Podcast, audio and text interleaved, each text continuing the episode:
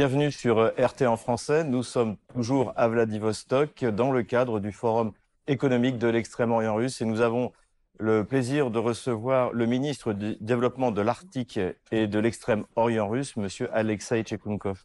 Alexei Tchekunkov, bonjour. Bonjour. Merci d'avoir accepté une nouvelle fois euh, de répondre à nos questions. Nous nous étions vus au Forum économique de Saint-Pétersbourg et vous nous aviez euh, parlé de ce forum et c'est pour ça que nous y sommes aujourd'hui.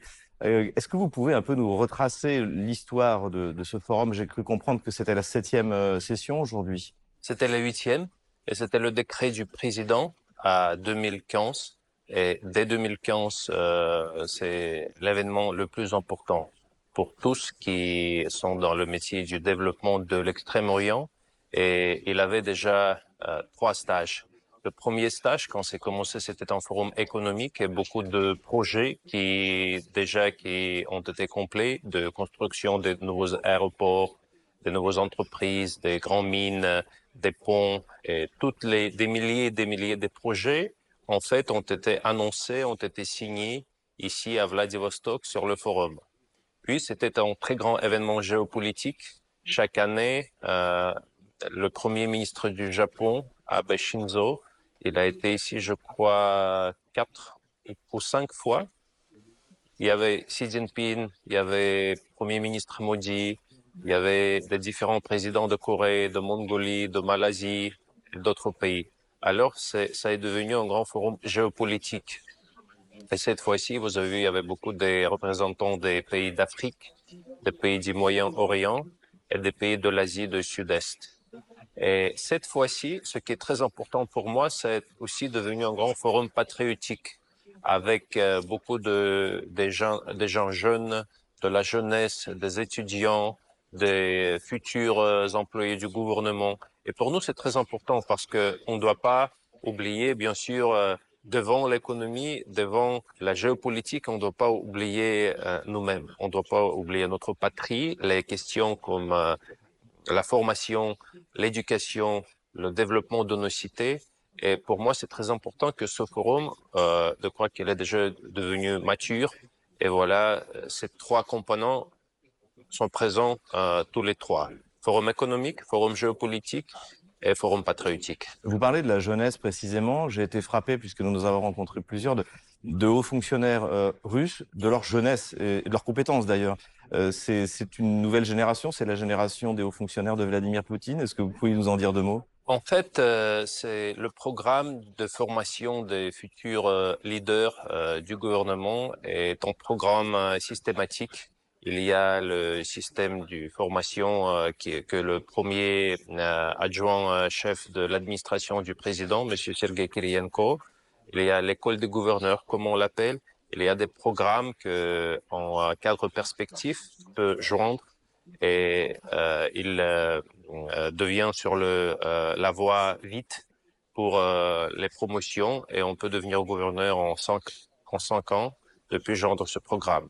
Puis l'âge de quand on commence, je crois que dès 30 ans, 33 ans, on peut déjà prétendre à avoir un poste assez haut. Moi, j'étais fait le directeur général du Fonds du développement de l'Extrême-Orient il y a 10 ans, quand j'avais 33 ans, et c'était déjà un poste que le Premier ministre euh, a pris euh, la décision. Euh, plusieurs gouverneurs sont dans, les, dans le début des années 40, 42, 44 ans, et je crois que c'est bon parce que nous nous connaissons tous. Il y a une, un dynamisme, et il y a toujours des collègues plus matures, plus âgés qui euh, bien sûr, qui nous directe et qui nous aide à être euh, à avoir du succès. Je crois que c'est le mélange. Je vous avais posé la question à Saint-Pétersbourg euh, de savoir si, à cause de l'opération spéciale, les, les budgets alloués à l'Extrême-Orient et à l'Arctique avaient été diminués. Vous m'aviez dit que pour l'instant non, mais j'ai même l'impression que c'est l'inverse. Oui. C'est-à-dire que le virage géopolitique vers l'Asie euh, bien en fait profite à votre à votre ministère et, à, Vladivostok et à, l'Arctique La particularité de l'Extrême-Orient, nous ne sommes pas plusieurs. Il y a que 8 millions d'habitants de l'Extrême-Orient. La Russie, c'est 146 millions d'habitants. Alors, c'est ce que le président Poutine il a dit hier quand euh, on lui a posé la question pourquoi vous supportez euh, l'hypothèque dans l'Extrême-Orient parce que moi j'ai demandé au président de lever le niveau maximal euh, du euh, crédit à l'hypothèque euh, de 2% à l'Extrême-Orient, de 6 millions de roubles à 9 millions de roubles. Il l'a fait. C'était une sensation parce que maintenant, à cause des euh, conditions macroéconomiques euh, dans tout dans tout le pays, euh, l'hypothèque en fait, euh, Les, taux d'intérêt élevés, en fait. oui, on l'a réfléchi un peu, un peu pour euh, pour traîner un peu, mais pas dans l'extrême-orient. C'est ce que le président il a répondu. Il a dit il y a que 8 millions d'habitants ici et ils doivent avoir tout le support possible. Voilà pourquoi nous euh, dirigeons nos fonds pour développer les villes de l'extrême-orient. Notre programme, en fait, il a été, euh, il a expérimenté une, une croissance dans le budget de 2024 jusqu'à 2026. euh, Nous allons avoir plus de ressources que dans le budget euh, présent. C'est-à-dire qu'en fait, vous êtes au cœur de, du changement de paradigme, du changement de l'orientation de la politique. C'est la vie qui euh, nous l'a, euh, comme on dit, euh, qui nous a donné ce, ce vecteur. Vladimir Poutine a également annoncé des objectifs très ambitieux en matière d'infrastructure et énergétique. Oui, Donc, vous pouvez nous en dire quelques mots? C'est intéressant que euh, vous l'avez aperçu parce que euh, pas plusieurs euh, gens qui ont aperçu. Moi, j'étais très impressionné parce que il faut créer de nouveaux capacités électriques de générer plus d'énergie. On n'utilise que 23% des ressources hydroélectriques ici euh, potentielles, ici à l'Extrême-Orient. En Chine, c'est euh, plus de 70%. En Europe de l'Ouest, bien sûr que ces matières, c'est plus de 80%. Alors ici, le potentiel de euh, construire de nouveaux euh, stations hydroélectriques est immense. Plus des stations, bien sûr, solaires, parce que l'Extrême-Orient est la région la plus euh, solaire, en fait, de la Russie. C'est pas tout le monde qui le euh, reconnaisse. Et voilà, je crois que ce- cette euh, décision par le président est très importante pour nous, pour euh, baisser le prix de l'électricité. On peut exporter l'électricité en Chine, ce qu'on fait déjà un peu, mais on peut faire beaucoup plus. On peut construire des euh, centres de euh, digital parce qu'il euh, il faut beaucoup d'énergie pour, pour pour ces centres. On peut bien sûr construire des industries. Voilà, c'est très important. Et puis le programme de rénovation des villes de l'Extrême-Orient. C'est un programme sans précédent, un programme qui touche euh, 25 villes. On a préparé des plans euh, détaillés, des objets euh, commençant avec l'infrastructure communale, les euh, routes, les rues, euh, l'infrastructure de l'eau, de l'électricité, de chauffage et jusqu'aux objets de culture, de nouveaux musées. En fait, les fonds des musées de l'Extrême-Orient sont immenses. Il y a à Khabarovsk, il y a en Rubens, il y a en Tizian, il y a en Aivazovski, à Khabarovsk.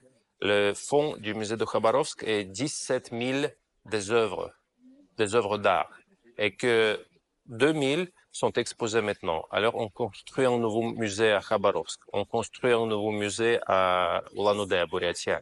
Ici, à Vladivostok, on construit tout un complexe immense qui, euh, qui contient un musée, une école chorégraphique, euh, un palais pour euh, la musique, un palais d'art, c'est sans précédent. Et des, des maisons pour les profs et des maisons pour les étudiants.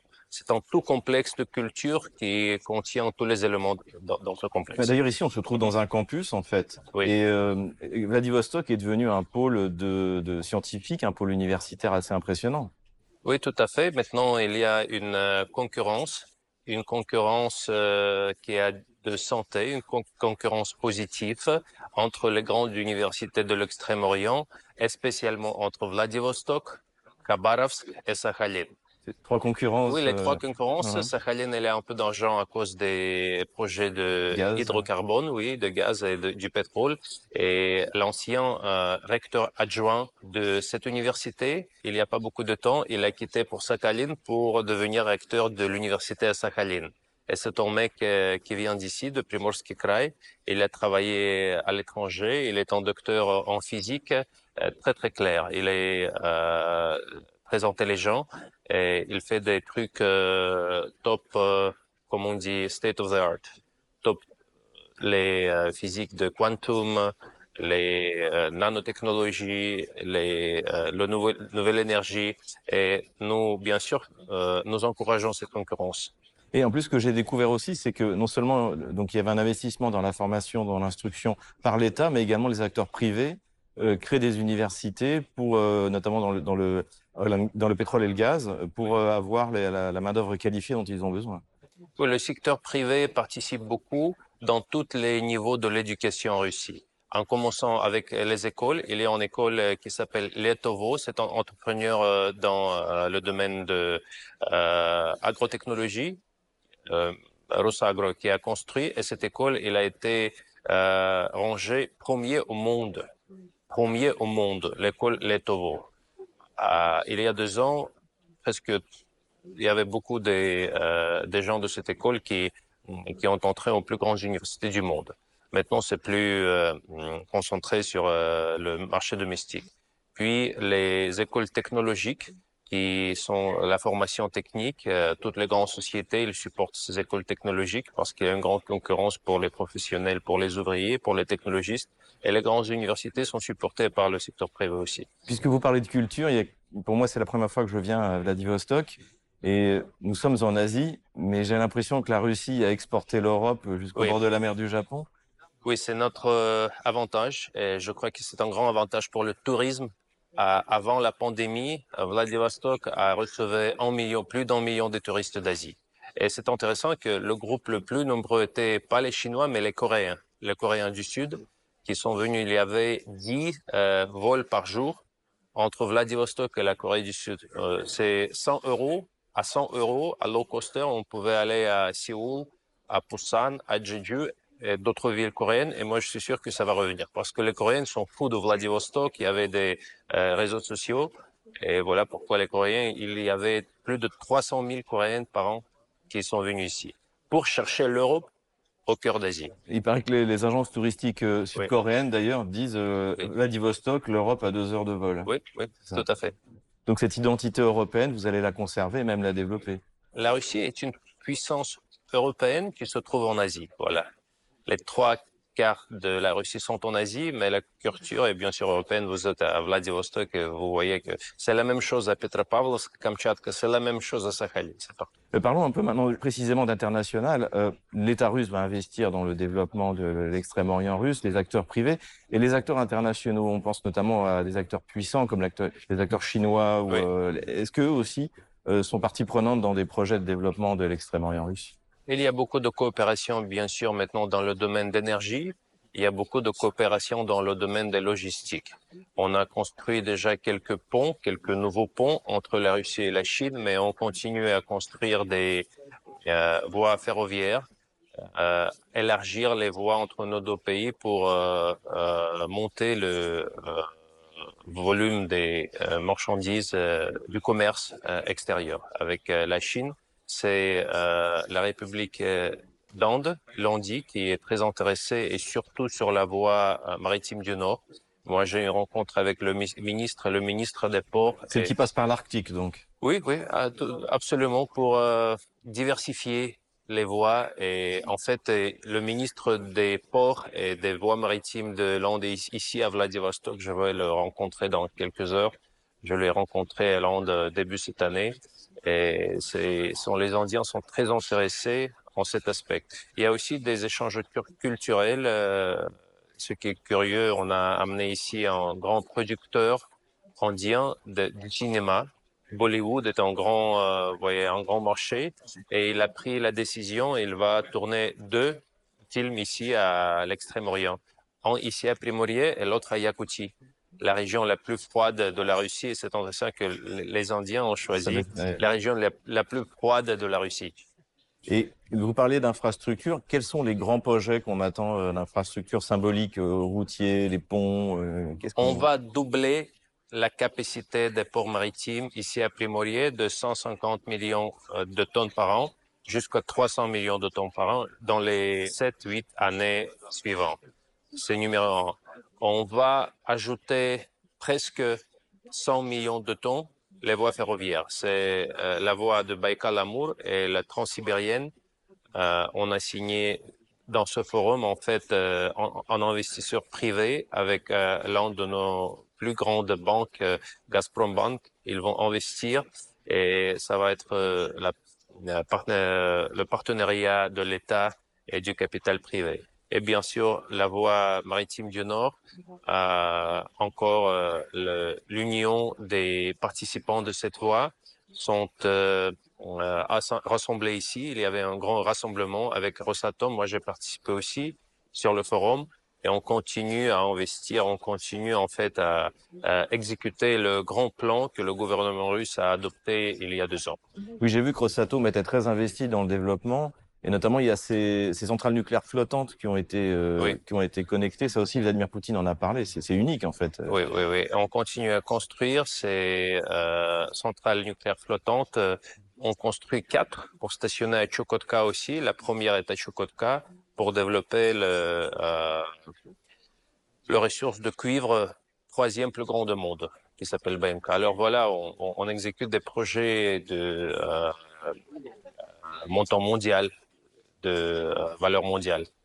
Du, du, point de vue du fonctionnement de, de votre ministère, comment est-ce que ça se passe entre euh, la coopération avec le ministère de l'Industrie? On a vu également le, ministre Mantourov, donc ministre de l'Industrie, qui était là.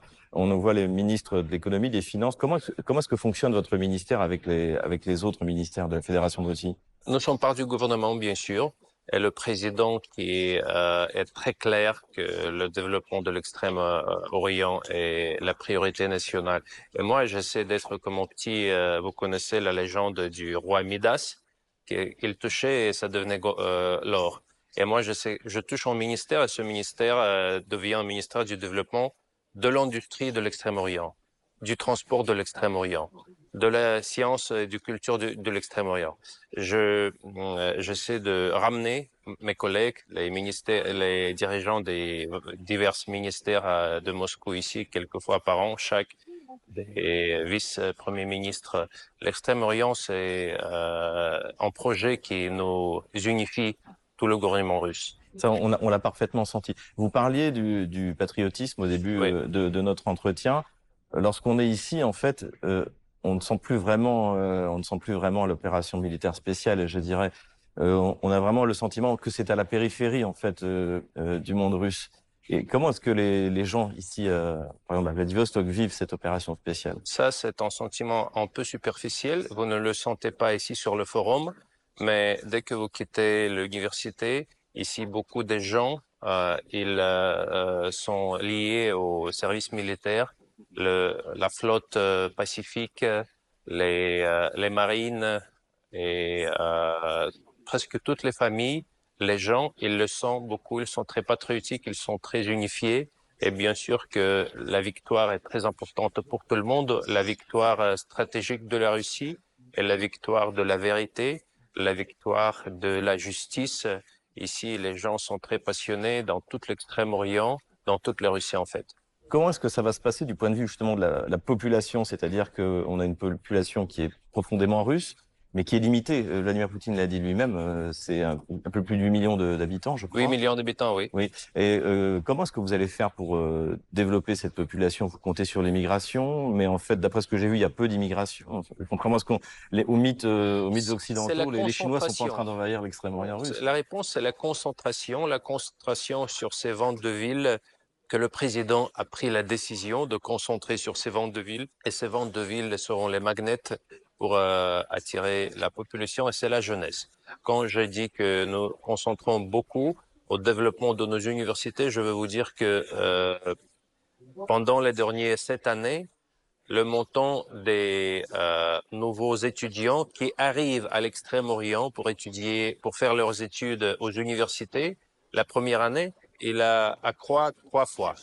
Alors il y avait 2500 étudiants, à 2016, Maintenant, c'est 6 000 et demi.